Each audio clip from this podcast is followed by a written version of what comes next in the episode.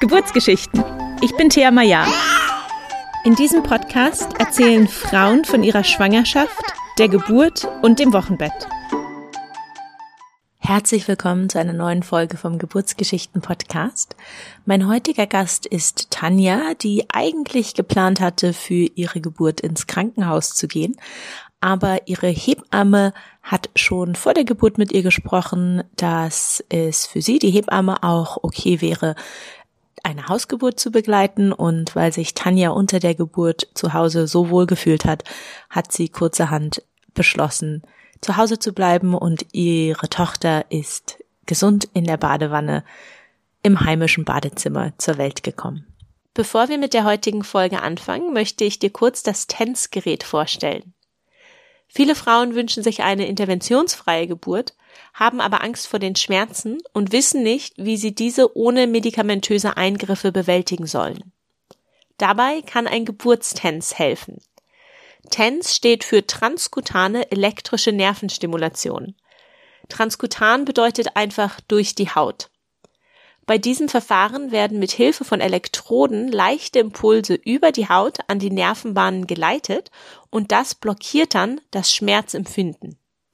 Für die Geburt gibt es speziell entwickelte Geburtstensgeräte, die Wehenschmerzen lindern können, ohne dabei irgendwelche Nebenwirkungen für dich und dein Baby zu haben. Das sieht dann so aus, dass du dir diese Elektroden mit speziellen Pflastern auf den Rücken klebst die Elektroden sind dann über ein Kabel mit dem TENS-Gerät verbunden, welches ungefähr so groß ist wie eine Fernbedienung. Über das TENS-Gerät kannst du dann selber steuern, wann die Impulse an die Nervenbahnen geleitet werden und wie hoch oder intensiv diese Impulse sein sollen. Wenn du Interesse am TENS-Gerät hast und mehr Informationen haben möchtest, dann folge einfach den Link in den Show Notes.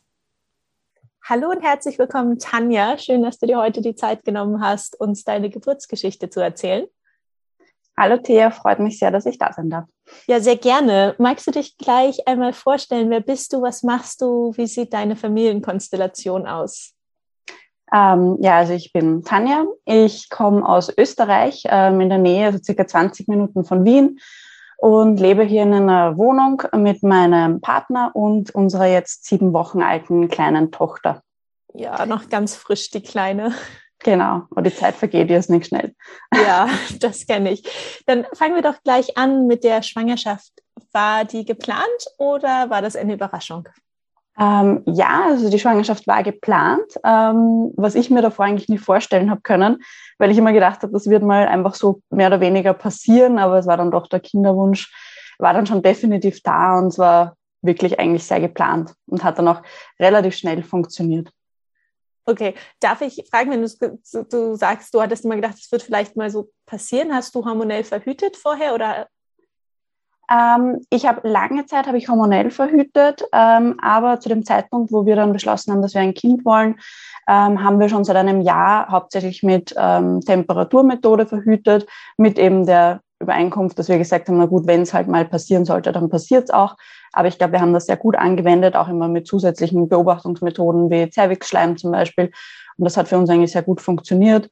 Und wir haben einfach das Prinzip dann quasi umgedreht in dem Moment, wo wir gesagt haben, ja, wir hätten gerne ein Kind ja, für die, die das nicht kennen, wenn man Zervixschleim und Temperatur misst, das ist die symptothermale Methode und das kann man wunderbar einsetzen, um nicht schwanger zu werden oder um die fruchtbaren Tage zu bestimmen, um schwanger zu werden. Genau. Super. Ähm, Hat es dann schnell geklappt oder wie viele Zyklen, weißt du noch? Ähm, ja, es war also ein Zyklus, in dem wir probiert haben und im nächsten hat es dann eigentlich gleich geklappt. Ähm, komischerweise war ich total nervös und ich war darauf eingestellt, eigentlich, dass das mindestens ein halbes Jahr bis Jahr dauern wird und war mir ganz sicher, dass das schwierig wird, weil mein Zyklus relativ unregelmäßig meistens war und ich auch immer wieder hormonell ein bisschen Probleme gehabt habe. Ähm, mein Partner war da zuversichtlicher, der hat mir versprochen und gesagt, es wird sofort klappen und so war es dann auch im zweiten Zyklus eigentlich, war es dann irgendwie schneller als gedacht auch schon soweit. Ja, ähm, weil ich Zyklusberaterin bin. Ich finde es auch immer so spannend. Magst du kurz was erzählen, wenn du sagst, unregelmäßige Zyklen? Waren die sehr lang? Waren die sehr kurz? Genau, die waren grundsätzlich waren die sehr lang. Ähm, ich hatte auch immer mit hormoneller Verhütung eben das Problem, dass es meinen Zyklus total durcheinander geworfen hat. Ähm, ich habe lange den Nuvaring genommen. Danach hatte ich über ein Jahr lang gar keine Periode. Ähm, das war dann auch der Grund, warum ich beschlossen habe, ich lasse es ganz bleiben. Irgendwie dürfte das meinem Körper einfach nicht gut tun. Ähm, und die Zyklen waren sehr, sehr lang. Der Eisprung war meistens sehr spät im Zyklus, also relativ untypisch. Und auch die Hochlage, also ähm, die Zeit, in der die Temperatur oben ist, Zeit nach dem Eisprung, bis dann die Periode kommt, ähm, war relativ kurz, wo auch der Arzt gemeint hat, hm, das sollte man sich halt anschauen, wenn ich mal vorhabe, schwanger zu werden, ähm, ob das eventuell problematisch ist. Ja. Was dann im Endeffekt nicht. Und in dem Zyklus, ähm, wo du dann schwanger geworden bist, war der Eisprung äh, an welchem Tag? Weißt du das noch? Also war der recht spät oder war der? Ähm, ich glaube, es war der 20. Tag, was aber auch relativ typisch für meine Zyklen war. Ja, super. Und nochmal zu sagen, dass einfach, dass man am 20. Zyklustag schwanger werden kann, weil wenn man dem schulmedizinischen Modell folgt und sagt, der Zyklus ist 28 Tage lang und am 14. Tag ist der Eisprung, ähm, dann passt halt so eine Schwangerschaft am 20. Zyklustag gar nicht rein. Ähm, ja. Aber das ist völlig normal und es gibt viele Frauen, die ähm, solche Zyklen haben und auch schwanger werden können.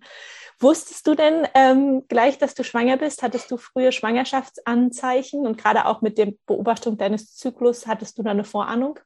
Ähm, ja, also ich muss sagen, ich habe eigentlich genau in den ersten zwei Zyklen habe ich dann ausgesetzt mit der Temperaturmethode, weil ich mir gedacht habe, ich möchte mir jetzt keinen Stress machen. Wir gehen das jetzt einfach mal ganz ohne irgendwelche Beobachtungen ähm, an und dann erst werde ich wieder einsteigen, ähm, was eigentlich ein kompletter Blödsinn ist, weil natürlich weiß ich ja auch in dem Zyklus dann selber noch, ähm, wann jetzt die fruchtbaren Tage sind und wann nicht und dementsprechend habe ich trotzdem genauso beobachtet, die Zeichen, die ich halt kenne. Ich habe auch meinen Eisprung immer gespürt. Ich war aber so überzeugt davon, dass es nicht gleich klappen wird, ähm, dass ich mir auch eingeredet habe, na, es hat sicher nicht geklappt, meine Periode braucht sich einfach noch ein bisschen, bis sie kommt und habe dann relativ lang gewartet, bis es mir dann doch so gedämmert ist, naja, jetzt könnte ich mal einen Test machen. Also relativ lang. In der Zeit, glaube ich, kommen einem ein, zwei Tage sehr lang vor, wenn man dann wartet. Ähm, und ja, also ich hatte jetzt körperlich kaum Symptome. Ich habe auch immer gesagt, ich werde das bestimmt merken. Ich kenne meinen Körper so gut. Ähm, ich habe nichts gemerkt, ich habe auch nichts gespürt. Es war nicht anders für mich. Es waren die klassischen Periodensymptome, also leichtes Ziehen einfach. Die Brüste haben angefangen zu spannen. Nur haben diese Symptome dann einfach nicht mehr aufgehört. Und dann irgendwann habe ich schon bemerkt, okay, das könnten halt auch Schwangerschaftssymptome werden. Ja. Hast du den Test dann mit deinem Partner zusammen gemacht? Ähm, ja, den haben wir zusammen gemacht. Ähm, einfach ganz klassisch in der Früh haben wir den Test gemacht. Wir waren beide super nervös, ähm, haben uns dann aber sehr gefreut. Wirklich Schön. positiv war. Schön. Wie ging es denn dann für euch weiter? Seid ihr zum Arzt gegangen oder habt ihr euch eine Hebamme gesucht? Ähm, grundsätzlich mal ganz klassisch ähm, haben wir es auch dem Arzt gemeldet und einen Termin ausgemacht, was ich sehr gut gefunden habe, dass mein Arzt gesagt hat, sie hätten gerne, dass ich nicht jetzt gleich sofort komme, sondern ein bisschen später, weil es einfach wesentlich aussagekräftiger dann ist, ähm, habe ich im Vorhinein auch schon so ein bisschen gewusst, dass das manchmal ganz sinnvoll ist. Ähm, nicht, dass man dann dort sitzt und der Arzt sagt, ja, er sieht was, aber er kann halt noch nicht mehr sagen, ob alles in Ordnung ist. Und ähm, dann war mir aber auch relativ schnell klar von Anfang an, weil ja, ich mich halt von Beginn an dieser Kinderwunschzeit äh, beschäftigt man sich ja dann schon sehr viel mit dem Thema. Und ich habe mir auch dann eben schon ja, in das Thema eingelesen, habe Podcasts gehört dazu, mich einfach dafür interessiert und auch so im Freundeskreis bisschen umgehört. Und für mich war relativ klar, dass ich gerne eine Hebammenbegleitung auch haben möchte, ähm, einfach für mein persönliches Sicherheitsgefühl auch ähm, bei der Geburt. Ähm, und habe mich dementsprechend dann auch nach einer Hebamme recht schnell umgeschaut. Also nach einer Wahlhebamme, die genau, nach einer Wahlhebamme, ja. begleitet. Genau, was relativ schwierig war, muss ich sagen. Also ich habe wirklich lange gesucht, bis ich da jemanden gefunden habe. Ähm, ich habe, glaube ich, in der sechsten Woche angefangen, ähm, Hebammen anzuschreiben und anzurufen. Ähm, und wir wohnen doch ein Stückchen weiter weg von Wien. Ich glaube, das war mit ein Grund, warum viele gesagt haben, die Betreuung ist für sie eher schwierig, weil die Fahrtwege doch weit sind. Ähm, und ich habe dann, glaube ich, bis in der 14. Woche hat mir dann eine Hebamme geschrieben, da habe ich eigentlich schon aufgegeben gehabt, hat mir dann eine Hebamme geschrieben, sie hat noch einen Platz frei bekommen, ob wir uns treffen wollen. Ach super. Und also wie hast du die Hebammensuche gestaltet? Hast du quasi Hebammen gesucht und dann gedacht, okay, wenn ich eine Hebamme finde, dann schaue ich, in welchem Krankenhaus sie mich begleiten kann? Oder hast du die ersten Krankenhaus ausgewählt und dann dementsprechend die Wahlhebammen dazu angeschrieben? Genau, ich habe zwei Krankenhäuser, die in unserer Umgebung sind, in, enger, in der engeren Auswahl gehabt. Und ähm, dementsprechend habe ich dort Hebammen gesucht und ähm, war eigentlich fokussiert hauptsächlich auf St. Josephs Krankenhaus. Das ist ähm, das geburtenstärkste Krankenhaus in Wien. Das ist auch sehr typisch. Alle aus unserem Umfeld waren auch dort und waren auch sehr zufrieden. Und ein zweites wäre bei uns aber auch noch in Frage gekommen. Und für mich war halt offen, wenn ich eine Hebamme finde, die die Betreuung machen würde, würde ich auch in das andere Krankenhaus gehen. Ja, verstehe.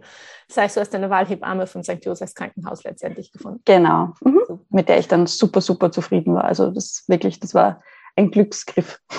Schön. Du hattest schon gesagt, frühe Schwangerschaftsanzeichen hattest du nicht so sehr, außer das Ziehen in den Brüsten. Hattest du sonst gerade im ersten Trimester Schwangerschaftssymptome? Nein, ich war eigentlich sehr gesegnet. Das hat sich durch die gesamte Schwangerschaft gezogen. Ich hatte kaum Symptome leichte Müdigkeit vielleicht, aber das ist dann auch immer schwer zuzuordnen, ob das jetzt wirklich von der Schwangerschaft kommt. Ähm, das Einzige, was äh, mir stärker aufgefallen ist, dass es mir geekelt hat vor gewissen Gerüchen.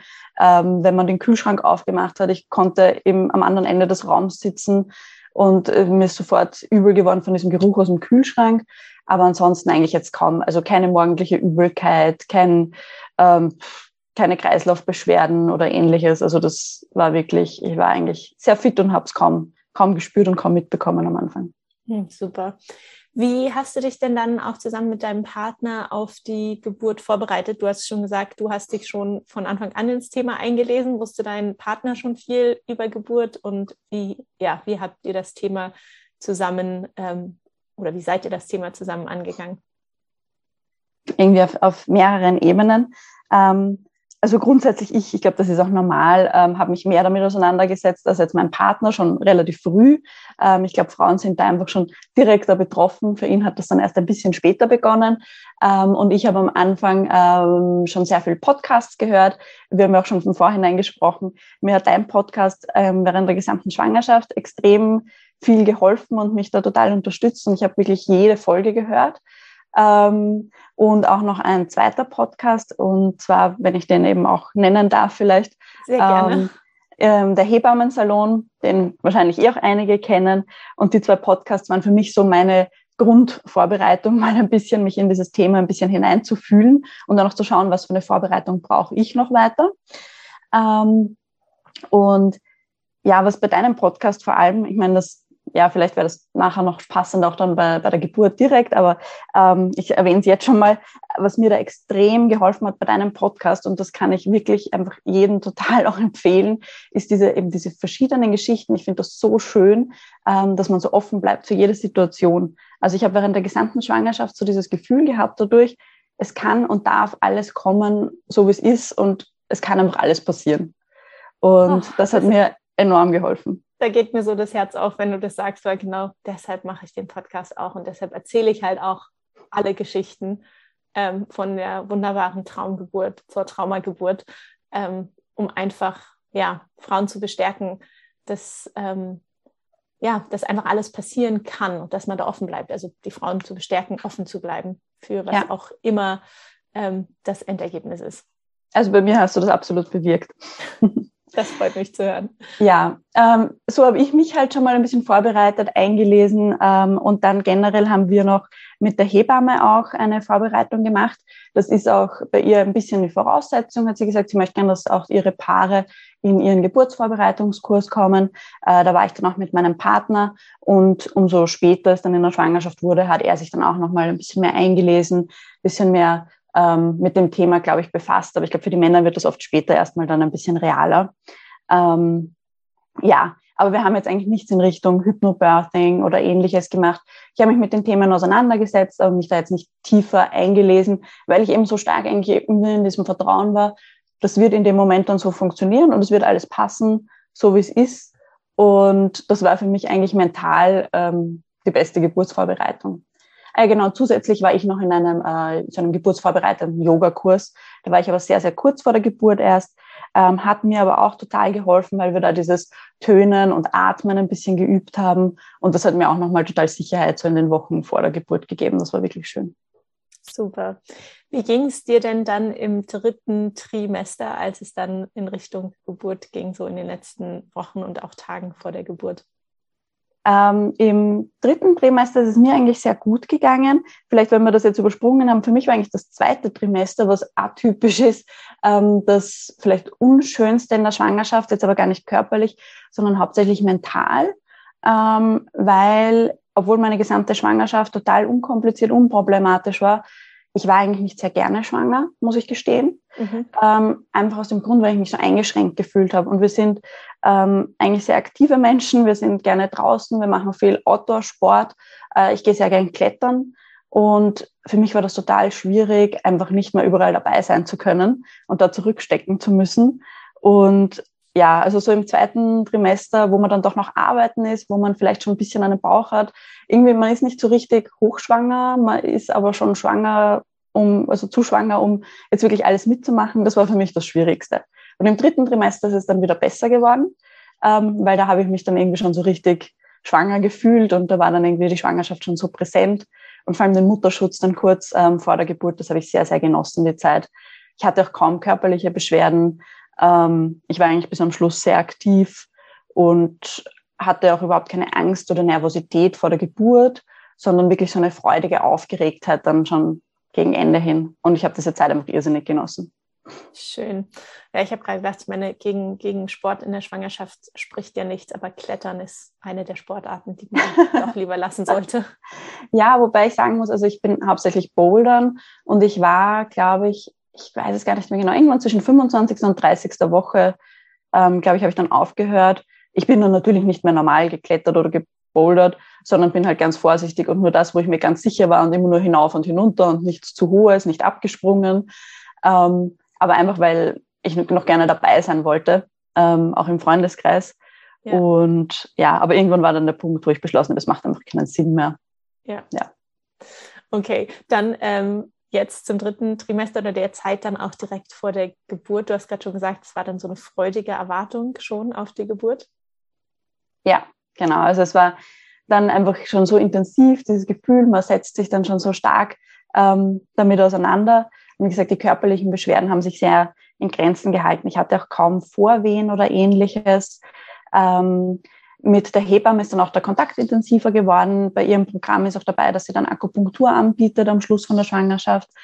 Und ähm, da war ich dann noch einmal die Woche. Und das waren lustigerweise bei mir genau die einzigen Tage, wo ich immer dann so leichte Vorwehen gehabt habe. Also bei mir dürfte das schon ganz gut was ausgelöst haben, wenn ich bei der Akupunktur war. Ähm, ja, und so ist es halt dann quasi dem errechneten Termin entgegengegangen. Auch wenn ich von Anfang an war ich mir persönlich sicher, ähm, dass wir über diesen Termin gehen werden. Wann fing die Geburt dann an? Ähm, ja, genau, vielleicht noch um vorher zu erwähnen, weil das ist ja vielleicht auch ein bisschen das ähm, noch Besondere auch in der Geschichte. Ich meine, jede Geburt und jede Geschichte ist natürlich besonders, aber es hat noch ein bisschen eine Wendung genommen, die wir dann auch gar nicht so erwartet haben. Ähm, unsere Hebamme nämlich macht auch Hausgeburten.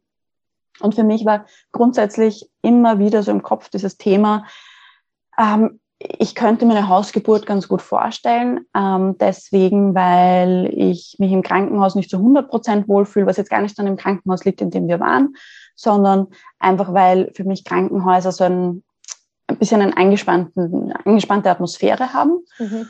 Und ich habe dann auch mit der Hebamme drüber gesprochen. Ich habe auch gewusst, sie macht Hausgeburten. Und ich fand das extrem schön, weil sie gesagt hat, ähm, sie macht das extrem gerne. Sie lässt aber natürlich uns komplett die Entscheidung, wo wir uns wohlfühlen. Und wir brauchen uns auch nicht entscheiden. Wir können bis im letzten Moment sagen, ob wir ins Krankenhaus wollen oder zu Hause bleiben wollen. Mhm. Ähm, dadurch habe ich keinen Druck, jetzt diese Entscheidung zu treffen. Sie hat in jedem Fall alles mit, ähm, weil sie wird vor der Geburt zu uns kommen und äh, wir fahren dann gemeinsam ins Krankenhaus, sollte es so sein, damit sie uns auch anleiten kann, wann der richtige Zeitpunkt ist zu fahren. Und ähm, wir können uns bis in diesem Moment dann noch entscheiden, ob wir jetzt vielleicht daheim bleiben wollen. Und das war für mich extrem schön und hat auch diesen Druck rausgenommen, ähm, dass ich mich schon davor entscheiden muss.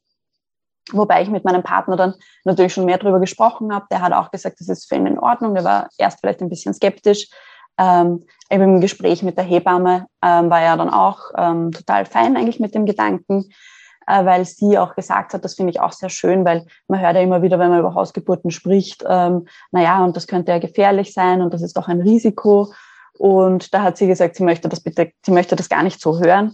ähm, weil es ist kein Risiko, es ist nicht mutiger als jede andere Geburt, ähm, sondern eine Hausgeburt macht sie sowieso nur, wenn alle Faktoren dafür sprechen, wenn es kein Risiko gibt, wenn ähm, die Lage des Kindes perfekt ist, wenn die Herztöne perfekt sind, wenn auch der Termin noch im Rahmen ist. Und sie würde diesen Job nicht schon seit, ich weiß nicht wie vielen Jahren machen, wenn sie jedes Mal ähm, fürchten müsste, dass sie jetzt ein Risiko eingeht. Und das fand ich so schön und hat uns auch so ein Sicherheitsgefühl gegeben.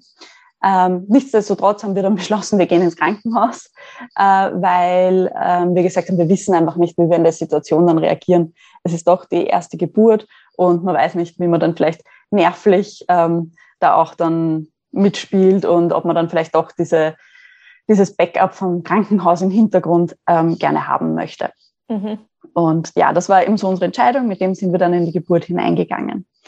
Und ähm, ja, wie ich schon gesagt habe, ich hupfe jetzt vielleicht ein bisschen herum, äh, war mir nur wichtig, das vielleicht noch vorher zu erwähnen, dass das auch besprochen war.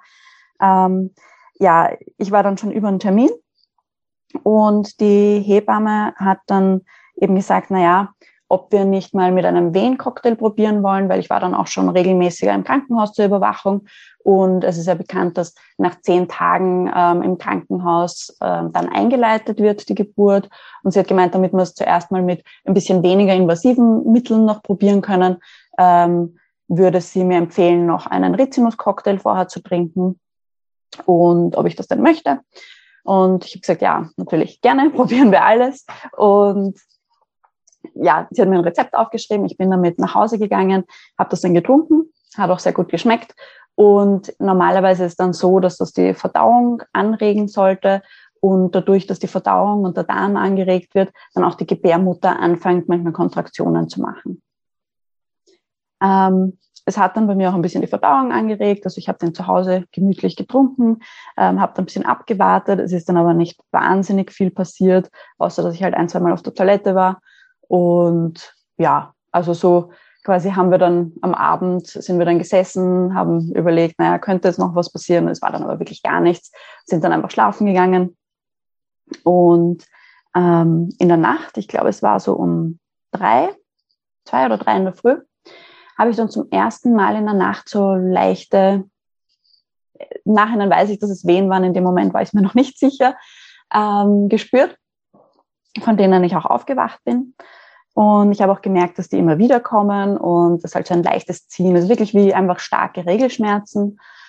Ich habe dann versucht, heimlich immer auf die Uhr zu schauen nebenbei ähm, und wollte auf keinen Fall meinen Partner aufwecken, weil wir auch im Vorbereitungskurs gehört haben, wir sollen den Partner so lange wie möglich schlafen lassen, damit der gegebenenfalls dann auch noch ein, zwei Tage durchhält, wenn das Ganze dann doch länger dauert und ähm, auch, dass wir selber möglichst uns noch nicht nervös machen sollen, sondern noch Energie tanken, noch schlafen, noch ausruhen. Ähm, ja, weil eben im Normalfall das dann nicht so schnell losgeht. Das habe ich dann auch gemacht. Ähm, ich bin dann auch aufs Sofa hinausgegangen, damit ich eben meinen Partner ja nicht aufweck und da nervös mache. Habe noch ein paar Mal auf die Uhr geschaut und habe gemerkt, ja, es kommt immer wieder, aber weit weg von jetzt wirklich einer Regelmäßigkeit. Und ich bin dann auch relativ schnell ähm, wieder eingeschlafen, ähm, ja, was ganz lustig war, die gesamte, das gesamte Ende der Schwangerschaft hat mich eigentlich ein Hörbuch, und zwar alle Harry Potter Bände, begleitet, weil ich das immer wieder gehört habe. Und auch eben an diesem Geburtsbeginn bin ich dann am Sofa gelegen und habe Harry Potter gehört. Und ja, das ist irgendwie eine ganz lustige Erinnerung, weil das so gar nichts mit Geburt zu tun hat, aber mich total gut abgelenkt hat. Ja, kann ähm, ich gut nachvollziehen. Ich höre auch gerne gerade in so entweder stressigen Situationen oder wo ich auf irgendwas warte, höre ich auch gerne Harry Potter. ja, irgendwie hat das echt gut getan und war nett und ich bin, wie gesagt, auch recht schnell wieder eingeschlafen. Ja, ähm, dann in der Früh ist mein Partner aufgewacht ähm, und ich habe ihm dann halt berichtet, dass in der Nacht ich so ein bisschen schon was gespürt habe und in der Früh ist das Ganze aber relativ eingeschlafen wieder. Ähm, dann haben wir trotzdem irgendwie aus einem Bauchgefühl heraus beschlossen, dass er zu Hause bleibt, ähm, also dass er nicht arbeiten geht und mir war das dann aber irgendwie zu viel Druck, dass wir jetzt da beide zu Hause sitzen und warten, ob was passiert. Und ich habe ihm dann gesagt, naja, er soll ruhig nochmal wegfahren, äh, weil wir auch gerade parallel ein Haus herrichten, wo wir umziehen werden, irgendwann mal in nächster Zukunft. Und er ist dann noch gefahren und ich glaube, er wollte Rasenmähen gehen oder ähnliches. Und ich habe gesagt, ja, er soll einfach fahren und ich melde mich, sollte sich noch was tun. Und weil mir war es irgendwie lieber, allein zu Hause zu sein. Und was auch ganz lustig war, seit der Nacht hatte ich die ganze Zeit Angst davor, dass die Sonne aufgeht und dass es wieder hell wird. Und ich habe die ganze Wohnung abgedunkelt, weil ich irgendwie dieses heimelige, kuschelige Gefühl haben wollte und dass das auch bleibt. Und ja, so bin ich dann halt weiter im Dunkeln am Sofa gelegen und habe so ein bisschen gewartet. Dazwischen, glaube ich, habe ich ganz klassisch angefangen, die Wohnung zu putzen. Ähm, und mich dann aber wieder hingelegt, weil ich mir immer wieder die Worte von der Hebamme in den Kopf gerufen habe und gedacht, nein, ruh dich aus, ruh dich aus, wer weiß, was noch passiert. Und ähm, genau, die Hebamme hat sich auch immer wieder erkundigt, wie denn, ja, was der Wehencocktail ausgelöst hat, ob da was passiert ist. Und dann gegen Mittag hat sie gesagt, würde sie auch einen Sprung vorbeikommen bei uns und mal schauen, ähm, wie es mir dann so geht, weil sie ist sowieso am Weg bei uns vorbei. Ähm, ja, gegen Mittag hatte ich dann auch schon wirklich wieder vermehrt Wehen oder Kontraktionen leichter und habe auch gespürt, dass der Bauch immer hart wird und auch schon eine gewisse Regelmäßigkeit, ähm, aber jetzt keine Abstände, wo man wirklich sagen würde, ja, das ist jetzt wirklich Geburtsbeginn. Ähm, ich habe dann, genau, dann war die Hebamme da. Sie hat mich auch nochmal untersucht und festgestellt, dass der Muttermund auch schon weiter aufgegangen ist. Ähm, sie hat auch schon die Kontraktionen am Bauch stark gespürt und hat mir dann noch so ein bisschen eine Bauchmassage gemacht was ähm, bei mir extrem die Kontraktionen verstärkt hat. Ähm, sie hat auch gemeint, das kann ich gerne immer wieder selber noch wiederholen. Und ja, ich mache eigentlich alles richtig. Ich soll einfach weiter am Sofa liegen bleiben, mich ausruhen und die Zeit genießen. Und sie ist dann unterwegs und sie würde am Nachmittag um drei nochmal vorbeikommen. Sollte davor ähm, noch was sein, ähm, kann ich ja gerne schreiben oder sie anrufen. Dann kann sie auch schauen, dass sie ein bisschen früher kommt ja, in der Zwischenzeit dann, ähm, ich genau, ich war noch einmal spazieren dann länger im Wald. Das hat auch extrem gut getan. Und irgendwie habe ich beim Spazieren dann dem Baby im Bauch erzählt, was heute dann schon so alles passiert ist und wie eventuell seine Geburt begonnen hat oder ihre Geburt war dann ein Mädchen. Wusstest du schon, ähm, dass es ein Mädchen wird? Ja, wir wussten, dass es ein Mädchen wird. Mein Freund wollte das gerne wissen, äh, weil er gesagt hat, dann kann er sich irgendwie ja emotional schon besser darauf einstellen. Mhm. Ja. Genau. Ist das eh in Ordnung, wenn ich einfach so weiter erzähle, ja, wie die Geschichte weitergegangen ist? Okay, gut. Ja, wie gesagt, dann war ich recht lange im Wald spazieren, habe so mit meinem Baby gesprochen und war so im Zwiegespräch, was irgendwie für mich im Nachhinein noch total lustig ist, weil mir rational nicht bewusst war, dass es wirklich schon eine Geburt ist, aber ich glaube, man spürt das dann doch innerlich, dass es jetzt losgeht. Und ähm, ja, wie ich dann zu Hause war wieder, sind die Kontraktionen schon wesentlich stärker geworden. Und ich habe dann auch meinem Partner geschrieben, naja, er soll sich dann langsam auf den Heimweg machen, aber er soll sich bitte nicht stressen. Ähm, dann fünf Minuten später habe ich ihm geschrieben, nein, er soll bitte nach Hause kommen, und zwar jetzt. Und dann habe ich wieder geschrieben, Entwarnung. Und im nächsten Moment habe ich ihn angerufen und gesagt, nein, er soll doch jetzt gleich kommen. Also ich war mir selber total unsicher, ähm, wie ernst das jetzt schon ist. Und er ist dann gekommen und auch die Hebamme ist dann relativ bald gekommen wie er nach Hause gekommen ist, hat er, glaube ich, auch schon eindeutig gemerkt, okay, da passiert jetzt was. Also ich bin dann schon mit dem Kopf auf ähm, so einem Hocker gehangen und auf allen Vieren am Boden und habe irgendwie so meinen Rücken versucht zu entspannen und habe da auch schon mitgetönt. Und das war überhaupt nicht jetzt irgendwie eine bewusste Entscheidung, das zu machen, sondern das ist irgendwie ganz intuitiv dann passiert, ähm, dass ich wirklich bei jeder Kontraktion dann schon so ein monotones A immer von mir gegeben habe und das hat mir total geholfen, einfach so ganz bei mir zu bleiben und konzentriert zu bleiben, mich nicht ablenken zu lassen und das auch einfach gut auszuhalten. Und ja, da war irgendwie alles noch sehr, sehr locker und entspannt. Und er hat es dann auch sehr lustig gefunden. Mit einem Stimmgerät hat er mich dann aufgenommen und geschaut, welchen Ton ich treffe, weil ich wirklich jedes Mal genau den gleichen Ton von mir gegeben habe. Das hat er mir zum Glück erst nach der Geburt erzählt. Ich glaube, in dem Moment hätte ich es nicht so lustig gefunden. Ähm, ja, dann ist die Hebamme gekommen. Ähm, oder er hat sie noch angerufen, genau. Ich habe gesagt, er soll sie bitte anrufen. Ich möchte nicht mehr telefonieren. Ich kann mich nicht mehr darauf konzentrieren. Ähm, und er hat sie dann angerufen und sie ist dann auch gekommen. Sie hat dann auch, glaube ich, gemerkt, ja, da passiert schon was. Und ähm, ja, sie hat mich dann nochmal untersucht. Ich bin dann aufs Sofa gegangen, in die Seitlage. Ähm, das war für mich auch in Ordnung von der Position. Ähm, für mich war dann schon dieser Positionswechsel war immer schwierig. Also ich hatte immer total Angst, dass genau eine Wehe kommt, wenn ich gerade in Bewegung bin oder in einem Positionswechsel bin und nicht gerade wo stabil liege oder stehe oder sitze. Ähm, von dem her habe ich immer, bin ich sehr, sehr lange in einer Position geblieben und habe mir gedacht, bloß nichts verändern. Ähm, und irgendwann hat dann die Hebamme vorgeschlagen, ob ich dann nicht in die Badewanne gehen möchte. Und da war ich sofort dafür. Ich war auch schon duschen an dem Tag und die Wärme hat mir einfach extrem gut getan. Und ich habe dann gesagt, ja, Badewanne sofort machen wir. Sie haben mir dann die Badewanne eingelassen und das war wirklich sehr entspannend. Also das war für mich richtig so ein, bisschen ein Erleichterungsgefühl, in die Badewanne zu gehen, weil die Kontraktionen zwar nicht leichter geworden sind dadurch, aber irgendwie entspannter. Also ich kenne das halt auch von ähm, Periodenschmerzen, dass die Krämpfe einfach wesentlich angenehmer sind, ähm, wenn man Wärme rundherum hat. Und ähm, in der Badewanne hat dann auch mein Partner, weil der Bauch schaut ja dann immer so ein bisschen hinaus aus der Badewanne und bleibt eigentlich kalt. Und das war total schön. Er hat mir während den Kontraktionen immer in einem richtigen Rhythmus warmes Wasser über den Bauch geleert. Und so hat irgendwie jeder seine Aufgabe auch gehabt in der Zeit. Schön. Ja, wir waren dann relativ lang in der Badewanne. Also ich glaube, insgesamt waren es dann vier Stunden. Ähm, und ähm, ja, wie gesagt, das ist einfach so dahingegangen. Ähm, für mich war ganz, ganz wichtig, vor allem während den Wehen, dass sich nichts verändert. Also ich habe immer Anweisungen gegeben und immer gesagt, quasi nichts verändern, nichts verändern, ähm, bitte alles so lassen, wie es ist, weil ich habe irgendwie so das Gefühl gehabt, so halte ich es aus, aber wenn jetzt irgendjemand auch nur ein bisschen was verändert, kann sein, dass es nicht mehr so gut geht. Und ich wollte auch nicht, dass sie sprechen während den Wehen. Also da war wirklich für mich so volle Fokus und volle Konzentration. Ähm, die Hebamme hat auch ein mobiles äh, Gerät gehabt für die Herztöne, mit dem sie immer wieder überprüft hat. Äh, sie hat mich auch untersucht in der Wanne.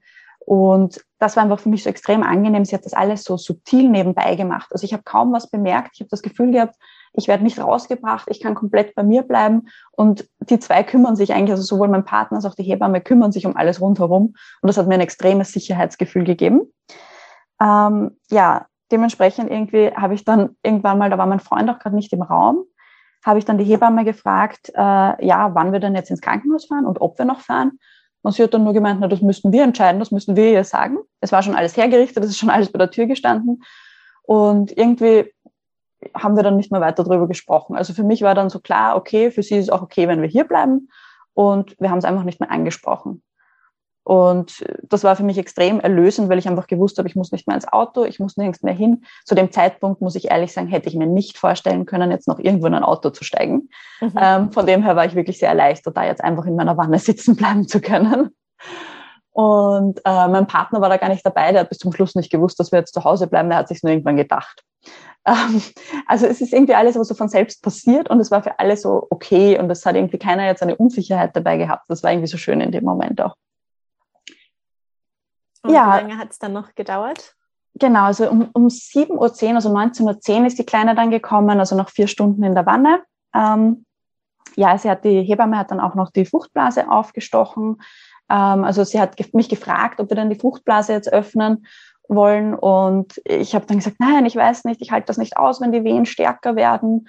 Und sie hat dann irgendwie nur gelacht und gemeint, die Wehen werden nicht stärker, du wirst es gar nicht merken. Ähm, nur das Köpfchen kann dann besser nach unten rutschen noch und äh, es geht einfach mehr voran. Und dann habe ich gesagt, ja, sie soll halt einfach machen. Und dann hat sie mit so einem, wie einem kleinen Fingerhut mit einer Nadel dran quasi die Fruchtblase geöffnet und ich habe gar nichts davon gemerkt. Also ich hätte es nicht mitbekommen, wenn sie es mir nicht vorher gesagt hätte. Ähm, das Einzige, was für mich wirklich, ähm, wirklich Schmerzen unter der Geburt waren, muss ich sagen, war immer, wenn sie mitgeholfen hat. Sie hat nämlich den Muttermund immer wieder mal so ein Stückchen zurückgeschoben auch. Mhm. Ähm, das haben wir auch davor besprochen gehabt, weil sie gesagt hat, es gibt so einen Punkt, wo manchmal die Geburt stagniert, wenn irgendwie der Muttermund ein bisschen hängen bleibt quasi und nicht mehr über den Kopf rollt oder von mhm, dem Kind. Das ist so eine Zervixlippe. Genau. Und ähm, generell gibt es eben immer wieder so Punkte, wo das so stehen bleibt. Und dann hat sie gesagt, dann helfen sie halt ganz gerne eben ein bisschen mit, mit, der, mit den Fingern auch. Mhm. Und das hat sie eben gemacht. Und ich muss sagen, das waren für mich wirklich die schlimmsten Schmerzen unter der Geburt. Der Rest war einfach intensiv.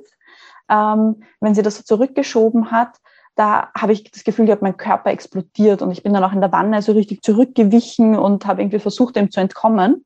Mhm. Ähm, sie hat mir dann aber immer gesagt, wie viel halt weitergegangen ist in dieser Wehe, wenn sie mitgeholfen hat, dass ich dann ähm, auch für mich entschlossen habe, okay, ich weiß einfach, ich spare mir dadurch jetzt so viele Stunden, mach, mach einfach nochmal. Und ähm, also es war dann, ich habe immer ein bisschen Pause gebraucht, bis sie quasi wieder mithelfen hat dürfen. Ähm, aber ich habe dann einfach gewusst, okay, wenn ich da jetzt kurz durch diesen Schmerz durchgehe, spare ich mir einfach im Endeffekt raus dann vielleicht so viel Zeit Und dann war das für mich auch in Ordnung. Aber da muss ich wirklich sagen, das war eigentlich der einzig richtige Schmerz, den ich als solches auch wirklich empfunden habe in der Geburt, ähm, dieses Mithelfen. Ja, ähm, dann sind wir eigentlich, irgendwann ist dann dieser Punkt gekommen, wo sie gesagt hat, so, na ja, also man sieht jetzt schon was und ich könnte dann auch schon anfangen, eigentlich mitzupressen. Ähm, was für mich sehr verwunderlich war, weil ich in dem Moment noch gar nicht so diesen Pressdrang gespürt habe, von dem man immer spricht. Ähm, und sie hat dann äh, auch das Pressen mehr oder weniger ein bisschen angeleitet, weil bis dahin eigentlich in der Geburt habe ich das Gefühl gehabt, ähm, dass alles so von selber passiert, dass es total intuitiv ist. Und ähm, dann das Pressen an sich, das habe ich das Gefühl gehabt, war wieder gar nicht intuitiv. Also da habe ich das total gebraucht, dass sie mich da angeleitet hat. Da habe ich das Gefühl gehabt, bin ich auch ein bisschen aus meinem Rhythmus raus. Ähm, das habe ich irgendwie koordinativ nicht ganz hinbekommen mit dem Einatmen und Pressen und also und dann wieder ausatmen. Und sie hat mir dann auch immer wieder gesagt, nicht zu sehr im Kopf pressen, sondern nach unten, nach unten, wie wenn du auf der Toilette sitzt. Und ich habe irgendwie das Gefühl, ich kriege das nicht hin aber es dürfte dann doch was weitergegangen sein. Ähm, also ich habe auch relativ stark ähm, mitgepresst, ähm, weil ich irgendwie das Gefühl hatte, das muss jetzt da sofort raus, ab dem Moment, wo ich anfange zu pressen. Ähm, mir sind dann auch einige Adern in den Augen geplatzt. Das hat man dann in den nächsten Tagen gesehen. Das hat ganz, ganz lustig ausgeschaut. Äh, waren aber zum Glück dann auch fast die einzigen Geburtsverletzungen, ähm, die ich gehabt habe. Und ja, also es waren dann wirklich wenige Presswehen, bis die Kleine dann auch da war. Und ganz kurz, du ähm, warst die ganze ja. Zeit, du hast die ganze Zeit in der Badewanne Genau, ich war die ganze Zeit in der Badewanne ähm, und das glaube ich gerade dann eben bei den Presswehen war das total gut auch, weil eben diese Wärme, das Wasser, das natürlich auch ähm, sehr gut auf, ähm, na, wie sagt man das, ähm, sehr äh, weich macht alles. Mhm. Und die Hebamme hat dann auch äh, Dammschutz dazu gemacht und hat halt immer so mitgedehnt, was gar nicht unangenehm war, sondern ganz im Gegenteil eigentlich in dem Moment. Und ähm, ja, vielleicht, wenn ich noch einmal ganz kurz zurückspringen darf, einen Punkt mhm. habe ich noch vergessen. Na klar. Ähm, und zwar gibt es ja diese berühmte Übergangsphase, ähm, kurz bevor es dann quasi so in die Pressphase geht. Ähm, und das habe ich eben auch so in Erinnerung gehabt, dass irgendwie das bei jeder Frau kommt und alle sagen, das ist die schlimmste Phase, wo viele dann sagen, sie wollen eine PDA, was natürlich bei einer Hausgeburt jetzt nicht geht und auch keine Schmerzmittel. Und irgendwie hatte ich immer so im Kopf, es muss jetzt irgendwann diese schlimme Übergangsphase kommen. Und wie ich dann schon körperlich sehr müde war, also generell, es war für mich einfach körperlich extrem anstrengend. Und ich bin jetzt nicht unfit, würde ich sagen, aber körperlich war ich wirklich einfach müde. Also ich bin auch während den Wehen immer eingeschlafen und ich hatte sehr, sehr kurze Wehenpausen und bin dann wirklich in der Wanne richtig weggeknickt. Ähm, also und deswegen habe ich gewusst, dieser Punkt muss irgendwann kommen, diese Übergangsphase. Und ich hatte auch das Gefühl, ich kann körperlich schon nicht mehr. Und dann habe ich irgendwann gesagt halt, ähm, ich mag nicht mehr, ich kann nicht mehr. Und wir haben das dann im Nachhinein besprochen, weil mein Partner hat gesagt, er hat sich da gar keine Sorgen gemacht, weil es hat sich angehört wie ein Kind, das beim Wandern sagt, ich kann nicht mehr. Und wir haben das im Nachhinein auch besprochen, dass das für mich eine total rationale Entscheidung war, das jetzt zu sagen, weil ich gewusst habe, diese Phase muss kommen und ich hoffe einfach, sie ist jetzt, weil ich weiß nicht, ob ich dann noch mehr aushalte. Mhm. Also ich habe das wirklich rational ausgesprochen, einfach um für mich zu sagen, das ist jetzt dieser schlimmste Punkt und ab jetzt wird es wieder besser. Und so war es dann auch. Also es war dann auch wirklich, glaube ich, dieser Punkt. Und wie gesagt, dann ging es auch in die Pressphase. Und ähm, bei den Presswehen, ähm, genau, ist dann der, das Köpfchen auch schon ähm, ein bisschen hinausgekommen. Und dann hat auch die Hebamme meinem Partner gesagt, wenn das für mich in Ordnung ist, ob er nicht schauen möchte. Und er hat dann geschaut und war total euphorisch. Und das hat mir dann nochmal so richtig auch einen Boost gegeben, weil er dann auch schon gesagt hat, oh Mama, man sieht schon und sie ist gleich da. Und das hat mir dann auch nochmal so richtig den Boost gegeben, so, okay, jetzt keine Zurückhaltung mehr, jetzt, jetzt machen wir das fertig quasi. Und ähm, genau, da war noch einmal sehr intensiv, weil das Köpfchen dann auch wieder zurückgerutscht ist. Ähm, das habe ich als extrem unangenehm empfunden. Also zwischen den Wehen ist das Köpfchen wieder zurückgerutscht. Und ich habe dann auch gespürt, wie die Kleine einfach oben mitgestrampelt hat im Bauch, weil die auch schon raus wollte. Und das war einfach sehr intensiv. Und ja, mit der nächsten Wehe ist dann aber auch der Kopf quasi schon halb draußen geblieben, was auch intensiv ist, aber wesentlich angenehmer. Und ja, mit der nächsten Wehe ist sie dann eigentlich schon hinausgekommen und die Hebamme hat sie dann so hinausgedreht quasi, was ich dann aber kaum mehr gespürt habe. Ähm, ja, und dann war sie eigentlich auch schon da. Und hat die Hebamme ja. sie dir dann gleich auf den Bauch gelegt? Genau, sie hat sie quasi im Wasser dann hinausgenommen, hat sie mir auf die Brust gelegt, ähm, noch mit der Nabelschnur dran. Und das war einfach ein unfassbar schöner Moment. Also ähm, ja, ich habe irgendwie während der gesamten Schwangerschaft so das Gefühl gehabt, das ist, eine, ist ein Fremder da in meinem Bauch. Und in dem Moment, wie sie dann bei mir war, habe ich aber so das Gefühl gehabt, irgendwie so ein Wiedererkennen. Also es war irgendwie so, es war plötzlich ganz logisch, dass das sie ist. Und das war irgendwie so schön, dieser Moment, wie sie da einfach gelegen ist. Und ich kann mich nur erinnern, ihre Hände waren ganz kalt. Und ähm, ja, ich habe das gar nicht so mitbekommen. Sie war dann recht blau auch noch. Ähm, und sie hat auch relativ spät angefangen zu atmen. Ähm, habe ich in dem Moment, wie gesagt, gar nicht so bemerkt. Ich war einfach erleichtert, dass es vorbei war in dem Moment und auch da breitet sich dann auch ein bisschen so eine Gleichgültigkeit aus. Ähm, ja, ich habe sie einfach nur bewundert und die Hebamme hat halt währenddessen angefangen, dann so ein bisschen auf ihr herumzudrücken am Rücken und so zu reiben. Die haben da ganz spezielle Handgriffe, mit denen sie eben dieses Atmen dann auslösen. Und mein Partner ist dann auch ein bisschen nervös geworden. Also das haben sie mir dann im Nachhinein halt erzählt. Ähm, ja, aber sie haben es dann hinbekommen oder die Hebamme hat es dann ganz gut hinbekommen, auch dass sie dann doch angefangen hat, auch zu atmen. Das hat, wie gesagt, ein bisschen länger gedauert und sie hat einfach relativ viel Wasser und relativ viel Schleim geschluckt gehabt, den sie dann erst abhusten hat müssen. Und dann hat sie aber auch die ersten, ähm, das erste Wimmern von sich gegeben. So richtig geschrien hat sie eigentlich gar nicht, sondern es war mehr so ein Wimmern. Ähm, ja, aber war wirklich, wirklich schön in dem Moment.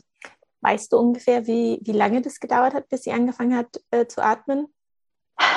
Ähm, also das für mich, ich habe gar kein Zeitgefühl. Ich glaube, die Hebamme hat es uns nachher auch gesagt. Ich weiß es aber gar nicht mehr. Ähm, sie hat nur gesagt, es war eben kurz vor dieser Grenze, dass sie auch ähm, schon überlegt hätte, dann zu beatmen. Ähm, sie hat während der Geburt nämlich alles an Notfallausrüstung auch im Wohnzimmer bei uns ausgebreitet. Das habe ich auch gar nicht mitbekommen. Mein Partner hat das nur gesehen. Ähm, das heißt, sie hätte auch alles mitgehabt, Sauerstoff natürlich, um dann dem Baby Sauerstoff zu geben, wenn es beim Atmen Probleme gibt, um mich zu versorgen bei gröberen Geburtsverletzungen. Ähm, ja, also sie hat gemeint, es war an der Grenze, dass sie quasi den nächsten Schritt auch ergriffen hätte, aber dann hat ja, sie. Ja, ich glaube, Hebammen haben dann oder Hausgeburtshebammen haben dann auch wie so einen kleinen Sauger dabei, dass sie quasi okay. den, den Mund und ja. die Nase freisaugen können von dem Schleim und dem Wasser. Genau, das war dann aber zum Glück gar nicht notwendig. Also es ist dann ähm, ja von alleine mehr oder weniger gegangen. Mhm. Ich habe aber immer im Hinterkopf gehabt, da muss noch was raus. also es ist noch die Plazenta, die auch ähm, geboren werden muss. Und äh, das ist dann aber zum Glück auch sehr schnell gegangen, äh, weil die Hebamme dann auch geschaut hat, dass sie schon, ob sie schon gelockert ist. Und sie hat dann auch ein bisschen mitgeholfen und am Bauch gedrückt. Ich glaube, da hatte ich die Kleine, ja, die Kleine auch noch bei mir liegen. Es ist wirklich erstaunlich, wie viel man auch vergisst, auch von der Reihenfolge und so dann. Ähm, aber ja, sie ist noch bei mir auf der Brust gelegen, wie die Plazenta dann geboren ist. Und das war für mich dann total erleichternd, weil da habe ich dann gewusst, okay, jetzt, jetzt kann ich entspannen, jetzt ist quasi, jetzt hat mein Körper das getan, was er tun muss, die Plazenta ist auch da. Und äh, mein Freund durfte sie dann abnabeln, es durfte dann die Nabelschnur ähm, durchtrennen und die Hebamme und er haben dann, glaube ich, die Kleine auch in ein Handtuch gewickelt, genau. Und das hat auch mein Partner dann so lustig gefunden, weil ich habe dann noch so einen Befehlston drauf gehabt, weil ich hatte so im Hinterkopf, dass die Kleinen rote Handtücher gern mögen und ich habe dann irgendwie nur so rausgeschossen, ja, nehmt das rote. Ähm, so von der Seite habe ich ihnen irgendwie so Anweisungen gegeben, dann wie sie die Kleine einwickeln sollen. Und ähm, ja, dann haben sie sie eben eingewickelt. Mein Partner hat sie dann schon gehabt, am Arm gehabt und war irgendwie total schön, hat auch die Tränen in den Augen gehabt und war, glaube ich, sehr überwältigt von dem Moment und auch erleichtert einfach, dass es jetzt geschafft ist. Und die Hebamme hat dann die Plazenta und die Nabelschnur bei uns im Badezimmer aufgebreitet und ähm, alles untersucht und uns auch gezeigt, was auch sehr schön war. Also gemeint, das war eine herzförmige Plazenta und ob wir ein Foto machen wollen, weil wir mit der Plazenta jetzt nachher nichts, nichts mehr machen wollten. Also wir hatten, hatten jetzt nicht geplant, irgendwie die Plazenta aufzuheben. Das haben wir ja auch gesagt. Ähm, und die Nabelschnur war ein Knoten drinnen. Sie hat auch ganz euphorisch gesagt, ein echter Nabelschnurknoten. und also für Hebammen, glaube ich, ist ja Plazenta und Nabelschnur und so wirklich auch was ganz Besonderes nochmal. Und ähm, ja, wir haben es, wie gesagt, dann auch sogar fotografiert und war aber alles in Ordnung. Und sie hat dann mich abgeduscht, während mein Partner schon ins Schlafzimmer gegangen ist, was ja wirklich ein Luxus ist bei einer Hausgeburt, muss man sagen. Also, dass man ja vom Geburtsort selber, wenn er nicht sogar schon vielleicht im Schlafzimmer ist, aber es waren halt wirklich ein paar Schritte bis in unser Schlafzimmer. Und äh, während die Hebamme mich abgeduscht hat, ähm, ist mein Partner schon mit der Kleinen im Bett gelegen und ich bin dann nur dazugekommen. Und ähm, wir konnten dann alle zusammen gleich bei uns im Bett kuscheln, ohne jeglichen weiteren Stress noch vielleicht im Krankenhaus mit Untersuchungen und Ärzten, die rein und raus gehen. Was natürlich, also ich möchte das jetzt gar nicht als schlecht oder so natürlich darstellen, sondern es ist auch gut, dass die da sind. Ähm, aber für mich war das in dem Moment einfach extrem entspannend, dass wir dann nur bei uns im Bett kuscheln konnten und uns da quasi jeder in, in Ruhe lässt. Ähm, ja, die Hebamme war dann natürlich auch noch länger da. Sie hat mich dann auch noch untersucht ähm, hat dann gemeint, ja, also eigentlich keine Geburtsverletzungen, ganz leichte Abschürfungen eher äußerlich. Und ich sollte halt einfach die Beine geschlossen lassen, möglichst die nächsten Tage, damit das gut abheilen kann. Und ähm, ja, auf der Toilette soll ich halt mit Wasser spülen und mich nicht ähm, mit Toilettenpapier auswischen, weil das könnte wehtun. Und sie hat mir dann auch noch erklärt, natürlich mit den Wochenbetteinlagen und wie ich das dann machen soll. Und ja, dann ist sie einfach eine Zeit noch bei uns gesessen, wir haben noch so ein bisschen geplaudert. Ich glaube, sie hat auch beobachtet, wie es uns denn so geht. Ich habe dann auch die Kleine gleich angelegt. Das hat dann auch super funktioniert. Also ich war richtig froh, dass sie sofort eigentlich gleich gesucht und getrunken hat. Ähm, ich glaube einfach, dass sie, dadurch, dass sie doch ein bisschen später war, also es war einfach wirklich die Zeit, die sie gebraucht hat, hatte ich das Gefühl, äh, war sie aber schon richtig fertig gebacken und hat einfach auch schon die Kraft und war schon richtig aufgeweckt. Sie hat auch die Augen gleich offen gehabt, ähm, hat dann gleich getrunken und was ich so schön fand, ist, dass sie einfach so entspannt gewirkt hat. Also sie hat so zufrieden mit sich und der Welt gewirkt und jetzt gar nicht so diesen Geburtsschock gehabt. Ich finde, man kennt das oft von sonst von so ganz Kleinen, dass die manchmal ein bisschen so verzweifelt sind, ähm, wenn sie auf die Welt kommen, weil sie da aus ihrem gemütlichen Bauch raus müssen. Ähm, aber sie war irgendwie so entspannt und ruhig und man hat so das Gefühl gehabt, für sie ist das jetzt so okay, dass sie da ist. Und es war irrsinnig schön und hat auf uns einfach auch abgefärbt dass wir auch gleich, glaube ich, total entspannt waren und ja, so sind auch die ersten Tage einfach mit ihr gewesen, total entspannt und wir waren einfach alle nur selig, dass das jetzt so ist und dass wir jetzt zu dritt sind. Oh, das klingt total schön. Wie war denn dann das Wochenbett? Du bist ja fast noch gerade so am Ende des Wochenbetts, äh, nach sieben Wochen. Kam die Hebamme dann regelmäßig zu euch?